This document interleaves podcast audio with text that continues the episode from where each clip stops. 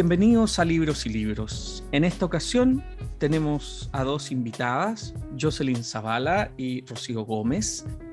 ¿Por qué dos personas? Eh, no es que hayan escrito un libro entre ellas dos, sino que es Jocelyn Zavala la autora del libro Margen de Error, que aparece este año 2021 en la editorial La Secta, y tienen una producción muy interesante y por eso también está invitada Rocío Gómez en representación de el grupo que forma esta editorial joven y que me parece que es importante que tengamos un espacio con ellas en este programa Libros y Libros. Así es que les doy la bienvenida a las dos. Muchas gracias por estar aquí hoy día.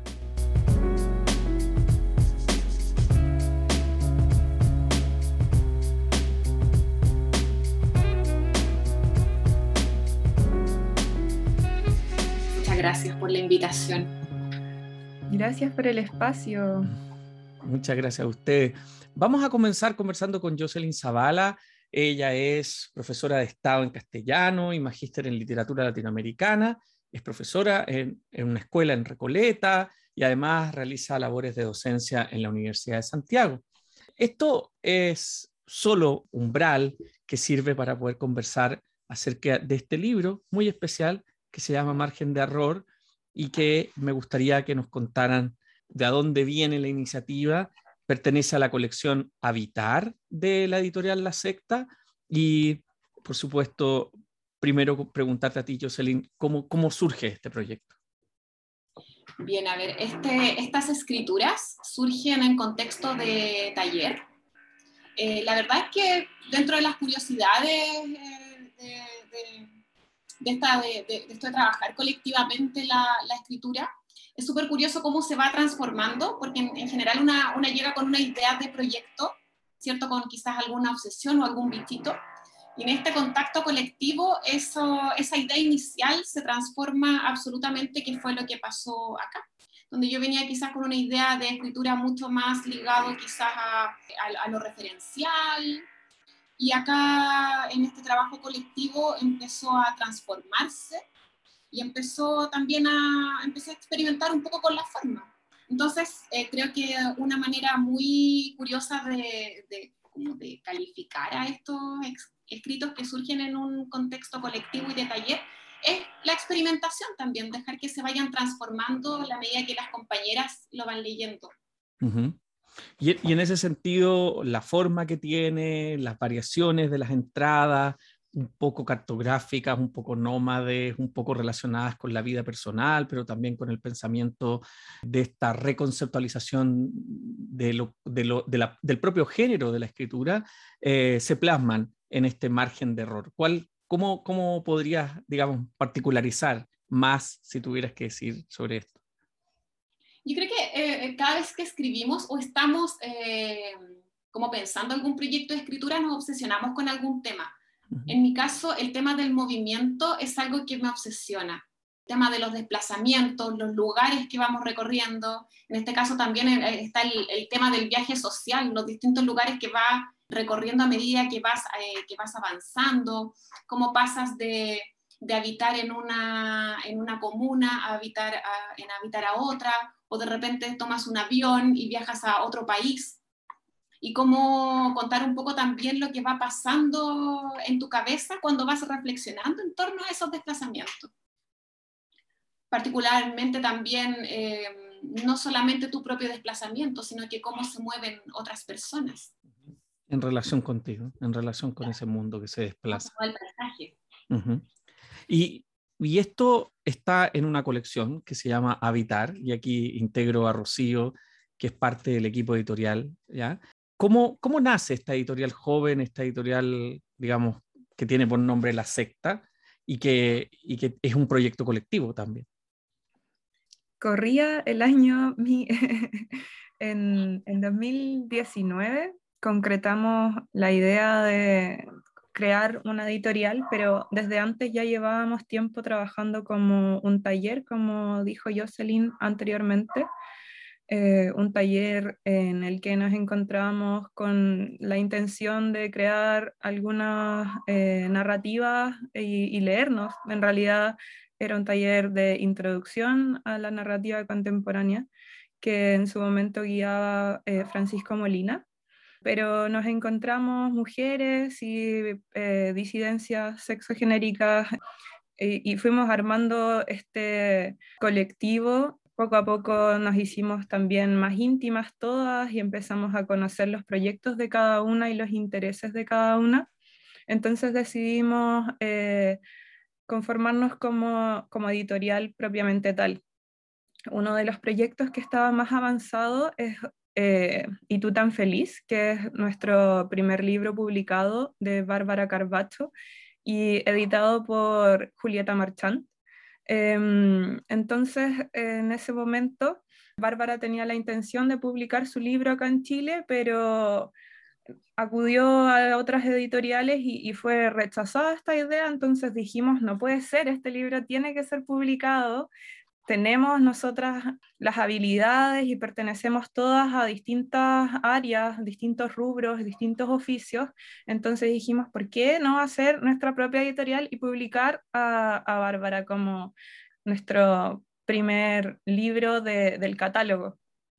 Entonces eh, fue un muy bonito compromiso, pero también ha sido difícil en el sentido de que nuestras lógicas de producción siguen un ritmo no capitalista, entonces vamos respetando los procesos de producción y decidiendo en colectivo, ideando en colectivo desde la forma y algunas, eh, algunas partes de la estructura de los libros eh, sin ser tan tajantes en eso, porque en realidad cada autora tiene su visión de su propio proyecto, ¿no es cierto?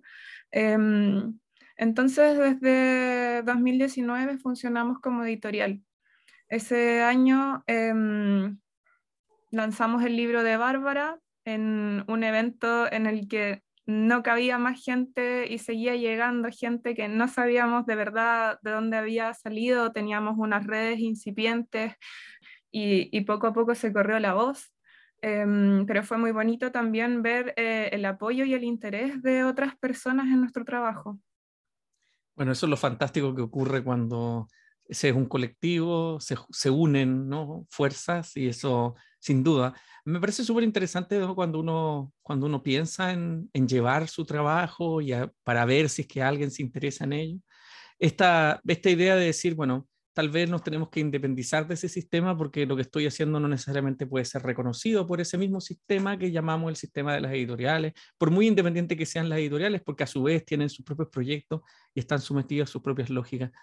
En ese sentido, Jocelyn, para ti el trabajo de, armar este libro, de haber trabajado con Claudia Pablaza como, como la editora eh, invitada, que me encanta eso, digamos, o sea, que, que los editores no son editores fijos, sino que son editores invitados, para un libro que además está hecho de una forma, entre comillas, publicado de una forma que, que, está en los márgenes de la lógica tradicional, de la búsqueda como de que vamos a posicionar este libro y lo vamos a vender y resulta que se arma una cuestión que es un poco distinta. ¿Cómo, cómo, cómo fue el trabajo con la editora? Em, en, bueno, eh, Jessica eh, editó con Claudia Pablaza, Bárbara con, em, con Julieta Marchand y yo con Patricia Espinosa. Yo creo que fueron experiencias muy diferentes de, de, edición y particularmente la mía fue muy pedagógica. Eh, siempre cercana más a otras, a otras escrituras un poco más académicas y a otras experiencias quizás de lectura, eh, la verdad es que este trabajo de edición fue absolutamente eh, nuevo para mí y muy de desapego. Creo que en, este caso la mano, pedagógica también viene a marcar un ritmo, un ritmo de trabajo distinto que con el que muchas veces no, no estaba muy familiarizada. Eh, entonces cuando digo desprenderse era esto no va o debería no ir por esta razón o quizás esto deberías evaluarlo o mira, fíjate. Entonces, creo que esa mirada técnica es muy rica, no solamente para, para el texto mismo, sino que también para, para otros futuros proyectos, de cómo eh, la forma de percibir el proceso también adquiere otra mirada mucho más rica. Creo que esto es súper importante considerarlo, la relación con, con la, la, relación, la mirada técnica, de repente separarla con, con la relación afectiva que tú puedes tener con tu propio escrito. Por supuesto. Y, y sin duda, además, esto se refleja en, en, en las extensiones, hay textos brevísimos, hay textos un poco más largos, hay textos... y eso a mí me parece muy, interesante porque uno tiende a vivir una experiencia como lector de una cierta normativización, ya por esta, por esta idea preconcebida de que los libros tienen que tener un formato, que tienen que tener un estilo, que tienen que estar inmersos en un género, que no, que no se pueden cruzar géneros, que entonces como si el problema fuera ser como el estante donde van a terminar puestos en una biblioteca, en vez de primero ser escritura, como efectivamente tú lo describes. Rocío, por favor. Eh, sí, me gustaría mencionar algo que, mm, que también toma eh, Jocelyn, porque desde un principio pensamos el proyecto editorial como una alternativa a la creación literaria que ya existía y pensado desde de lo colectivo, ¿no es cierto? Pero también intentando promover la alianza entre los distintos la alianza y, el apoyo dentro de la cadena de producción de un libro entre los distintos roles que existen en esta cadena de producción. Por eso también tú antes, bueno, notabas el tema del diseño, ¿no es cierto? Y, eh, y con respecto a eso, para nosotras es importante también eh, relevar el trabajo de las artistas y las diseñadoras que han participado en el proceso, como Maitaraya, que es quien está a cargo del arte de las portadas, como Andrea Estefanía, que también trabaja en la editorial Banda Propia, y, y, a, través de, de, la mano de ella se puede ver la diagramación y cómo la información de los libros eh, también tiene un cierto dinamismo. Y, esto tiene relación también con el trabajo que hacemos con las editoras. También nos interesaba crear una especie de archivo o repositorio de las editoras y, relevar su protagonismo en, la narrativa chilena. Eh, de esta misma forma, hacer una eh, democratización o acercar de alguna manera la lectura y la creación de textos valiosos y, e, entre eh, mujeres o personas eh, de las disidencias, sobre todo más jóvenes que nosotras, como facilitar un poco ese proceso y el acceso a la escritura y la lectura. Es, muy, es muy patente también, digamos, por el formato propio del libro, que es un libro pequeño, digamos, que tiene este, esta especie de, que migra entre, entre los formatos. Eh, y ahí me gustaría hacerte una pregunta, Jocelyn, porque, porque tú como educadora, uno siente que el texto tiene un esfuerzo importante de claridad, de, a pesar de que hay una mucha varianza en, en, los, en los fragmentos, en lo fragmentario o, o, en lo breve, para decirlo, digamos, no, no fragmentario necesariamente que, que esté interrumpido, pero sí en lo breve, si es que tú tienes la sensación de que irradia tu, digamos, tu formación de base, tu vocación de profesora en, esto, ¿no? Que, que, bueno, que es un tema, digamos, porque además uno podría decir, esto es ficción, esto es ensayo, esto es escrituras del yo, escritura íntima. ¿Cómo, cómo va ahí ese, ese dibujo? Yo creo que eso es parte de la problemática. En general, como vengo de una formación muy tradicional, quizás en otro contexto yo no hubiera entendido que este que este libro no es solamente sus textos, sino también el diseño y la ilustración, que aportan claramente al contenido y hacen que esa sea la experiencia de lectura. Eh, creo que una de las grandes problematizaciones que incluso en educación es que eh, cuando enseñamos a leer, eh, inculcamos esta idea de silueta. Gracias a la silueta yo puedo identificar que esto es una carta, mm. que esto es un poema, y que igual predispone un poco la lectura.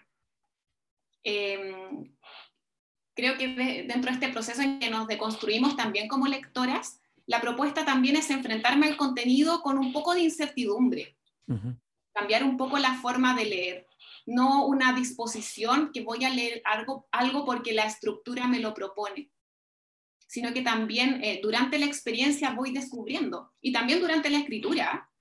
Yo creo que está muy bien eh, instalado el nombre de taller porque el taller también eh, propone otra forma de trabajo.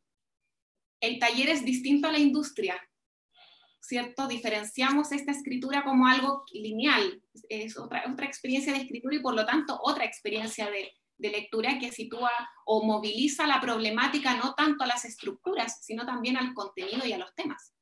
Por supuesto. Y al mismo tiempo, eso queda claro en, en el juego que hay eh, y que está muy bien graficado en la parte artística del libro, de estas, de estas imágenes que están intercaladas, de un juego de una línea sinuosa que pasa de una página a otra. Eh, y que por supuesto instalado en la lógica adulta de la lectura también implica un desplazamiento de esos mundos que ya pareciera que son solo letra, ¿no? Como que, el mundo adulto, que es solo letra. Y aquí de, repente nos aparecen estas, estos juegos de imágenes que entran y que uno dice, bueno, aquí me están llevando hacia una zona de la ilustración, digamos, de la, de la figuratividad con la infancia, que me parece que, que, es muy importante en la recuperación. Ahora, tú planteaste una cosa sobre el tema del taller eh, y por supuesto Rocío también había hablado de, esta, de este trabajo colectivo. Yo, yo creo que aquí hay un, hay un punto que me parece que también habla, habla mucho de esa, de esa experiencia que plantea la contemporaneidad, de alguna forma de buscar nuevos espacios y de crear esos espacios, porque porque si tú esperas que esos espacios se creen para ti, no, no van a llegar nunca. Entonces, si, si, si desde el taller a la, a, la, creación colectiva o a la concepción colectiva de una editorial, Rocío, para ustedes, ¿cómo ha sido también el proceso? Me imagino que no debe ser fácil tampoco. Mm, en lo personal yo creo que también tiene que ver con que mm, existe una conciencia feminista detrás de la creación del proyecto y en la experiencia de cada uno y de cada una de nosotras y nosotros, al final em, hubo momentos de nuestras vidas en que quizás no, no, pudimos participar o no tuvimos acceso a espacios seguros eh, donde pudiéramos aprender o, o, desaprender o enfrentarnos a distintas posibilidades. Em, a mí me parece que que siempre hay ahí una crítica eh, a que en el fondo los espacios dominados por hombres heterocisgéneros siempre eh, han existido, entonces se van robando también como las posibilidades de acción que quedan para otros.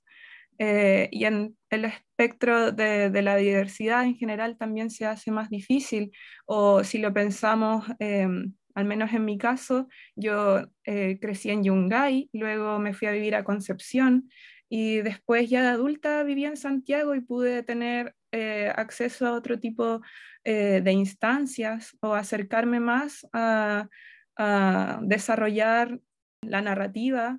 Em, entonces creo que también tiene que ver con eso.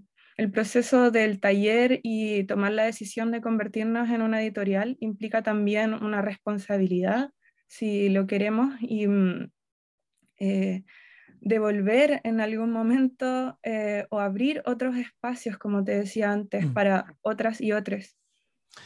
Sí, sin duda, sin duda lo que tú, lo que tú planteas, porque bueno, la cuestión de regiones es, evidente, ¿no? Nosotros en Santiago, la, digamos, el ultracentrismo, digamos, es radical, no tan solo en la circulación editorial, sino que en la circulación también de otros saberes, ¿no? De qué, de qué lo que, de, qué, de, esas formas, digamos, de conocimiento que pueden ser distintas y de experiencias que pueden ser distintas, y, y que a mí me parece que, mm, que, por cierto, implican un desafío y que, y que esta editorial como muchas otras editoriales de regiones, ¿eh? es una cuestión que, es muy importante, aportan.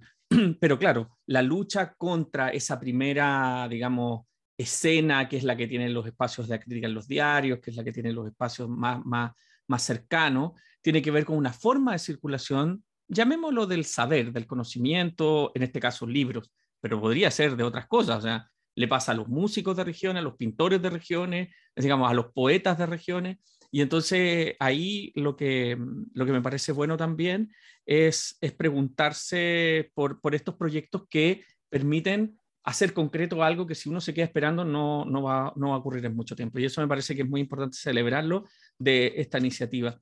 Ahora, eh, para, para, volver al libro, al libro de Jocelyn Zavala, Margen de Error, eh, en la experiencia del, de lo colectivo, ¿cómo se construye la idea de que esto está inserto en un proyecto digamos, mayor, así como, como que en este caso se expresa la noción de colección, que es una noción tradicional en el mundo editorial, ¿no? Tenemos la colección de ensayos, la colección de esto, pero al mismo tiempo ustedes crean una colección, pero al mismo tiempo están desconstruyendo al interior del género. Entonces, ¿cómo, cómo han estado pensando ese ámbito? ¿no? Em, respecto del margen, eh, bueno, ¿cómo se ve esta, esta, idea de, cómo se ve esta idea de, de colectivo? Bueno, el, el, el, producto final de esto no, no ¿qué tanto puedes decir de la autora? Claro, que, se, produce un, descalce. Exactamente, claro. No, no, no, yo creo que es difícil situar, eh, situar el libro en una sola autoría considerando, eh, eh, considerando cómo fue creado, ¿cierto? Toda la mano de la ilustración, la mano de todo lo que le da identidad en realidad al libro, desde su creación en general, no sé, recuerdo la, la creación quizás de los primeros textos, donde llegaba con, con un con un quizás algo que podría ser considerado, no sé, un cuento, y me decían, ya, ahora transfórmalo en, en crónica, a ver, trata de hacerlo en una columna. Entonces creo que ahí también ese, ese experimentar en torno a una sola, en torno a una sola creación, eh, el diálogo que se genera, creo que se ve acá. Creo que el carácter experimental que tiene. Y también está, bueno, este, en este caso, este, este libro abre otras colecciones no tan ligado a, que no están tan ligadas a, lo, a la ficción, quizás, o a la autoficción. Sí, claro, el hecho, el hecho de, que, de que está ahí a medio camino entre ¿no? cosas, y eso también, de nuevo, pone en crisis, digamos, las, las catalogaciones, que es algo que me fascina, ¿no? ¿Dónde, va, ¿Dónde vamos a poner esto? ¿no? ¿Lo vamos a poner en ensayo, lo vamos a poner en cuento, lo vamos a poner en poesía, en prosa? Entonces, eso me parece muy relevante y, cuando llamamos, eh, Mario, Mario Montalvetti, un poeta peruano, dice una frase muy bonita, dice, la poesía, la poesía experimental es toda aquella que no sabemos dónde ponerla. ¿No? sé, como cuando un autor uno sabe, bueno, Neruda es esto. ¿Cuál es su poesía experimental? Bueno, la que no sabemos que entra en la poesía política, ni en la poesía amorosa, ni o el caso de Gabriela Mistral, por ejemplo, ¿no? Que se la tiende a catalogar como una escritora de, de rondas y cosas infantiles y resulta que es una enorme autora de miles de ensayos, de miles de poemas, por supuesto, algunos son religiosos, no son religiosos, esos son de resistencia feminista, pero, pero lo que quiero decir es que inmediatamente se empieza a tambalear la estructura. Entonces, por eso, por eso me parece que, que aquí, digamos, en eso que podríamos llamar experimental, ¿no? También están esas otras filtraciones, esas otras cosas que empiezan a producir una dificultad y una incomodidad de las categorías. Por supuesto que en la historia de la escritura han existido miles de proyectos como estos, pero lo interesante es cuando ocurren aquí, en la, cuestión situada en lo local, donde también, como decía Rocío, muchas veces eh, la, palabra se la ha tomado los hombres, eh, digamos, y ahí recuerdo para, para los auditores la entrevista que hicimos con Andrea Kotov y Ana Traverso a propósito de su libro sobre narradoras entre los años 20 y los años 70, que ellas hicieron un trabajo precioso que se publicó en la editorial Overall. Entonces, Rocío, ¿cómo, cómo ves eh, esa... Ustedes están desde el otro lado, digamos, están en el lugar en que no están pensándose como las que han sido marginadas como podría haber sido el trabajo de Ana Traverso y Andrea Kotov, sino que están pensando en cómo, digamos, precisamente generar una alternativa y existir y producir y, y, y, hacer, y no esperar a, tener el permiso para poder hacer. Sí, interesante lo, que acabas de decir también porque ese, eh, ese trabajo de las autoras es muy bonito y lo estuve revisando también hace poco y... Mm, y me parece que en su momento las autoras chilenas de la época como que eran quizás criticadas incluso por, por decir lo, que eh, querían decir o por qué forma iba a tomar el texto o qué tan relevante era lo que tenía que decir. Entonces también me parece que ahora, ¿no es cierto?, como que eh, lo que hemos estado haciendo es no pedir permiso a nadie, hacer lo que queremos, eh, y eso nos ha traído buenos resultados también. O sea, el primer libro que publicamos, que es Si tú tan feliz, de Bárbara Carbacho, em, no, no, tuvo buena acogida acá, pero en cuanto lo publicamos nosotras, Caballo de Troya eh, de Random House en España quiso publicar una edición que salió el mismo año, Entonces eh, se van produciendo ciertas cosas o ciertos movimientos eh, como corriendo los márgenes para las que vendrán después y, me parece interesante también ser testigo de eso, o sea, es muy intenso también estar siendo consciente de querer generar un cambio. el segundo libro que, que, publicamos, que es Nada Muy Serio, que es de mm, la colección, porque tenemos dos colecciones, Trinchera y Habitar, eh, es algo más de ficción y también fue un muy bonito proceso. Después con, con el libro de Jocelyn, eh, quizás, que, que, es la novedad de este año, quizás pudimos también llegar a más público.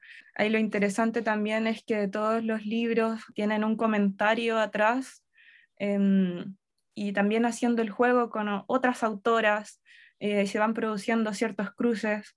A partir de lo, que mencionabas recién, también me gustaría eh, mencionar eh, que también Belén Fernández, la escritora de Ella estuvo entre nosotros, un libro que salió por Everol, Belén también formó parte de la secta y así como que se va produciendo una cierta magia, que en realidad no es magia porque son acciones que vamos haciendo y son decisiones y, son el resultado del trabajo amoroso y colectivo y también hemos llegado como a otras solapas en otros libros o, como que ya no importa mucho al final como quién escribió qué, sino más bien que exista ese texto y que pueda llegar a alguien que quiere leer eso.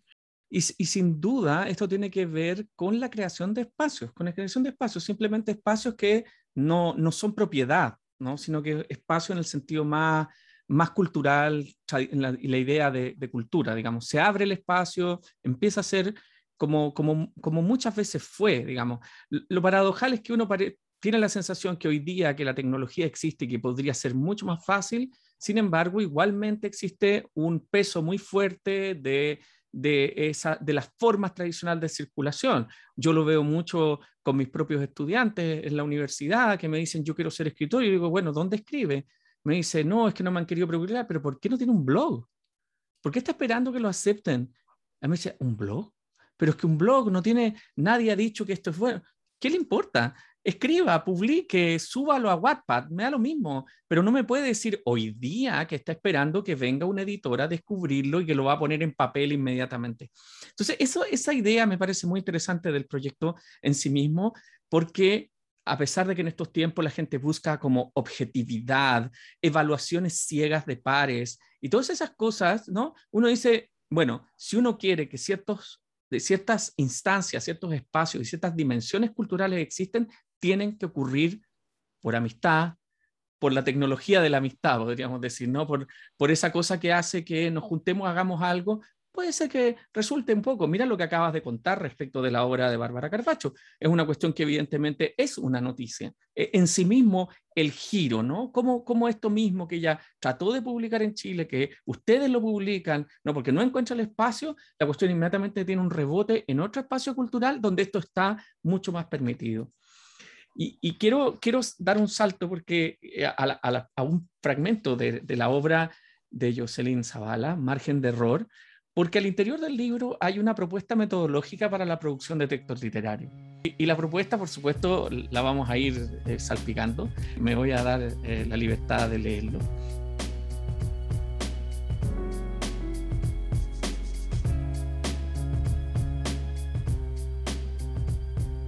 Uno. Mis posts enumeran todas las áreas de interés que pasan por lírica, mecánica automotriz, botánica, biotecnología, nanotecnología, filosofía y amor. Punto 2. Se depositan los papelitos en una bolsa y se elige uno. Si sale botánica, por ejemplo, lo interpretaría como una invitación a pensar que se parezca a Viaje de un naturalista alrededor del mundo de Darwin. Luego abriría el libro al azar como si fuera la Biblia o esos pancitos de vida a la hora del almuerzo. Todas las plantas tienen un aspecto miserable y no he encontrado ni una flor. Página 270. Se refiere a Isla James, aunque bien podría ser la vegetación que habita en mi terraza.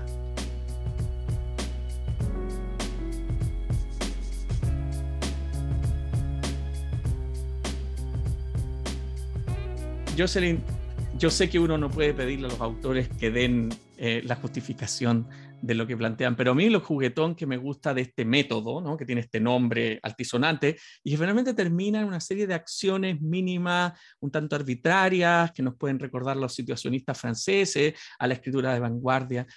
¿Cómo, cómo nacen estas, estas, estas hilaciones que construye? Bien, ese texto me, me, agrada. Qué lindo suena un texto leído en la voz de otra persona. Creo que eso es lo que más me gusta escuchar cuando mis compañeras leen cuando, y tú leyendo el texto es algo mágico para mí, si bien la magia es algo que probablemente no, no, no, existe. Bueno, la idea implícita ahí de la, de la escritura como juego azaroso, en realidad tenemos un montón de fijaciones. Eh, personalmente tengo interés en muchos temas, no necesariamente eso, aunque pueda leer eventualmente sobre mecánica, sobre plantas que también me gustan. Pero está la idea de, que si bien podemos tener un montón de fijaciones, eh, ¿por qué de una u otra forma eh, siempre un texto llega a lo mismo? A veces siento que todo habla de, o cuando yo quizás estoy con alguna inquietud amorosa, ¿por qué siento que todo me habla de, de amor? Y si quiero escribir de nanotecnología, de alguna forma termino eh, escribiendo sobre esa pena o termino escribiendo sobre esa rabia.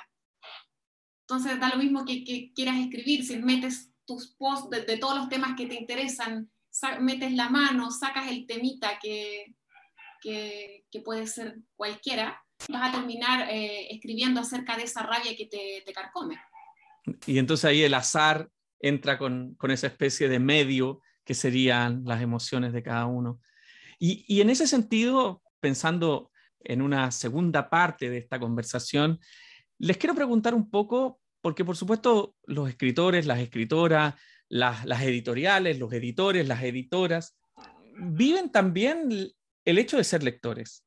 ¿no? Y, y, me gustaría mucho porque cuando yo leí el libro Margen de Error de Jocelyn Zavala, pensaba como en las lecturas que se podrían, si uno tirara la hebra de las lecturas que están asociadas, de los mundos de lecturas, ¿no? que también permiten mucho conocer ¿no? otras cosas. ¿En qué, qué, ¿Cuál sería la irradiación? ¿no? En el fondo, ¿qué leen para, para escribir? ¿no? ¿Qué leen para editar? Uh, yo creo que es súper difícil responder esa pregunta porque esos textos tienen mucha distancia entre sí. Tienen mucha distancia, entonces quizás qué leí eh, o, qué cosas leí que transformaron mi idea eh, acerca de la escritura. Eh, yo creo que todo aquello que jugaba con, con estructuras, no sé, Anne Carson, por ejemplo, que me, me, pegó mucho en su momento hasta tratados naturalistas, hasta textos que tienen que ver con el descubrimiento, textos fundacionales, eh, hay hasta cositas darwinianas.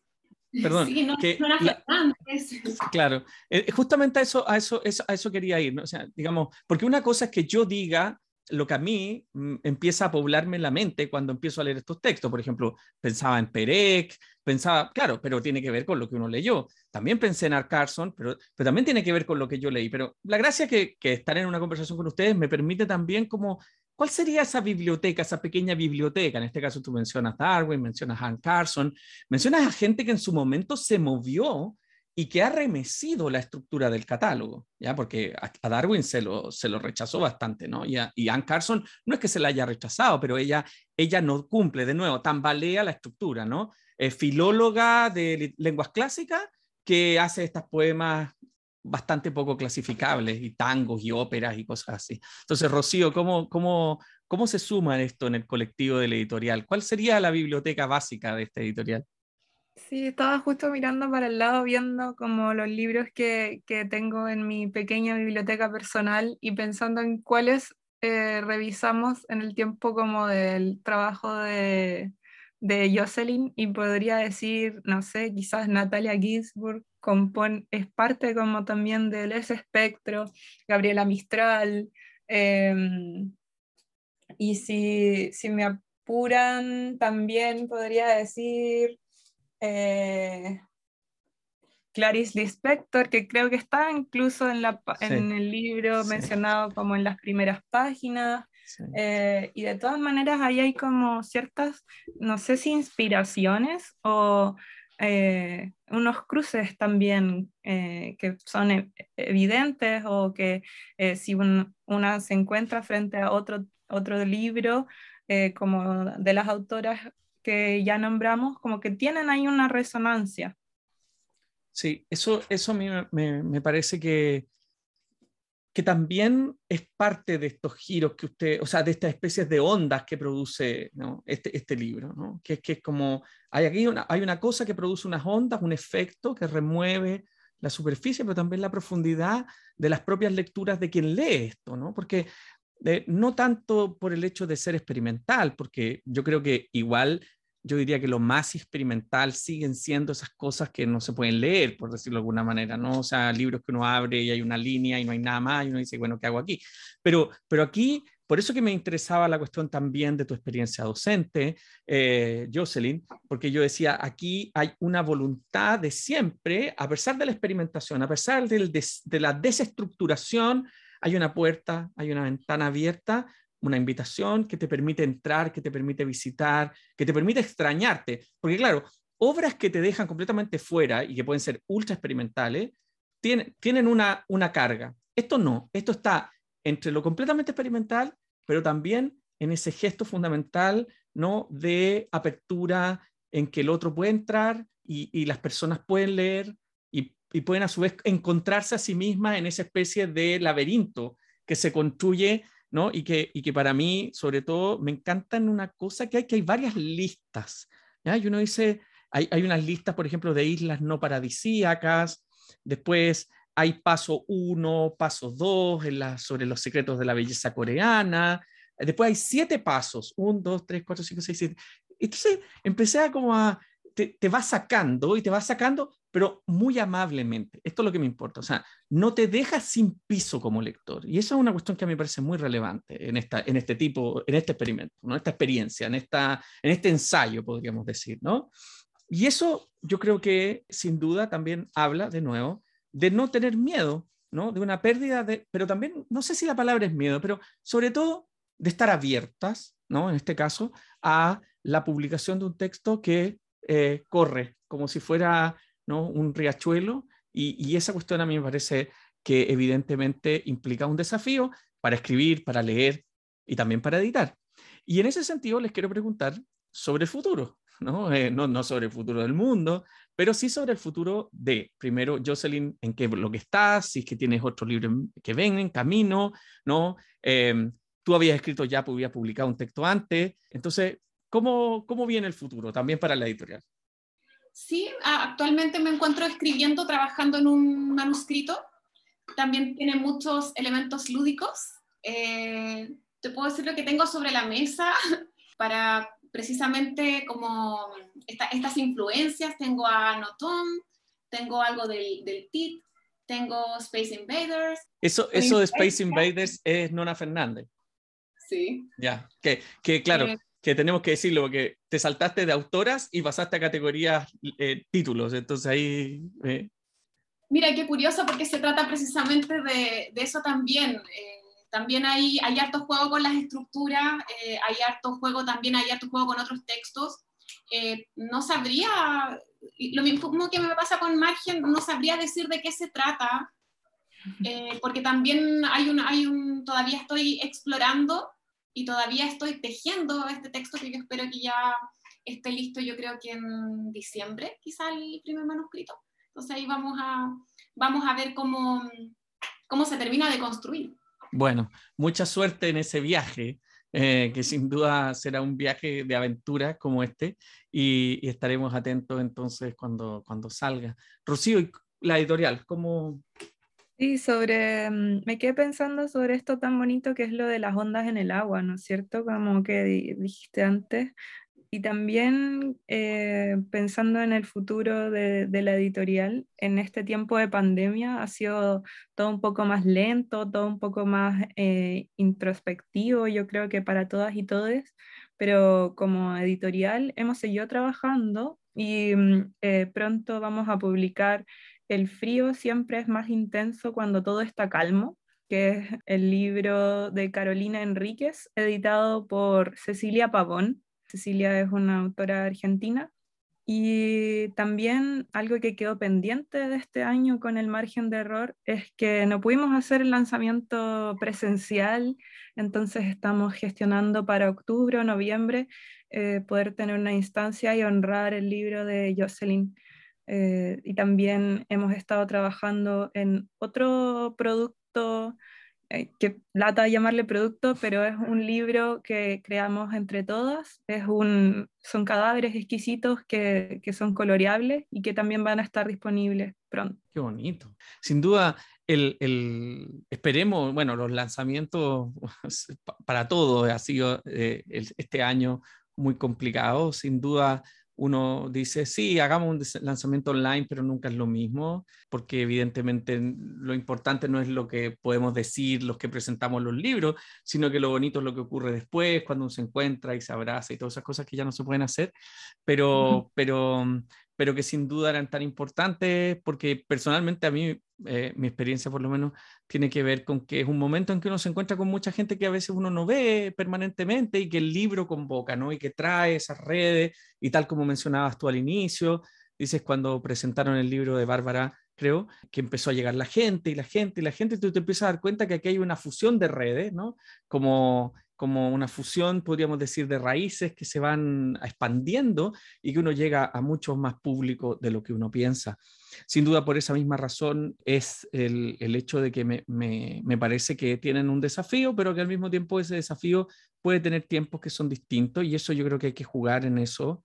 Eh, al, al, hecho, digamos, de, de, instituciones o de empresas editoriales que tienen que solventar empleados, eh, digamos, estos son colectivos que surgen, se construyen, se hacen por proyectos y por lo tanto son más livianos de gestionar y de navegar con ellos y yo creo que son los que van a poder también sobrevivir en estos tiempos más fácilmente que si tuviéramos oficinas eh, y, y, como eh, lugares físicos que sostener.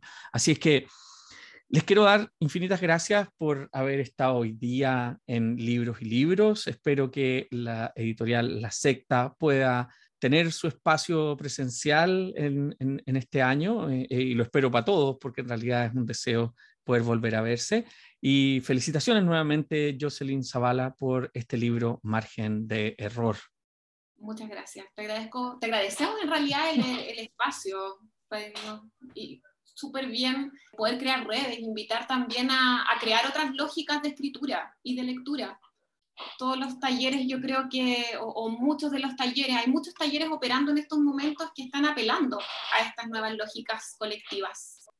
Muchas gracias, Pablo. También adelantar que estamos preparando la reedición de Y tú tan feliz y está en imprenta, así es que cuando ya salga pueden encontrarlo en nuestras redes y podemos eh, gestionar las ventas. Bien, pues me parece fantástico. Les voy a dar eh, las gracias nuevamente. Quizás cerrando con la frase que pone el último fragmento que pone Nona Fernández en la solapa, perdón, en la contratapa de este libro, dice, sintonizando con la exigencia del fin de la hegemonía de raza, género, nacionalidad, color o piel, Margen de error en forma y fondo desbarata con maestría las fronteras que nos impone la reducida idea de una ubicación exacta. Muchas gracias y hasta pronto. Esto ha sido Libros y Libros. Soy Pablo Quiminato. Nos vemos en un nuevo programa.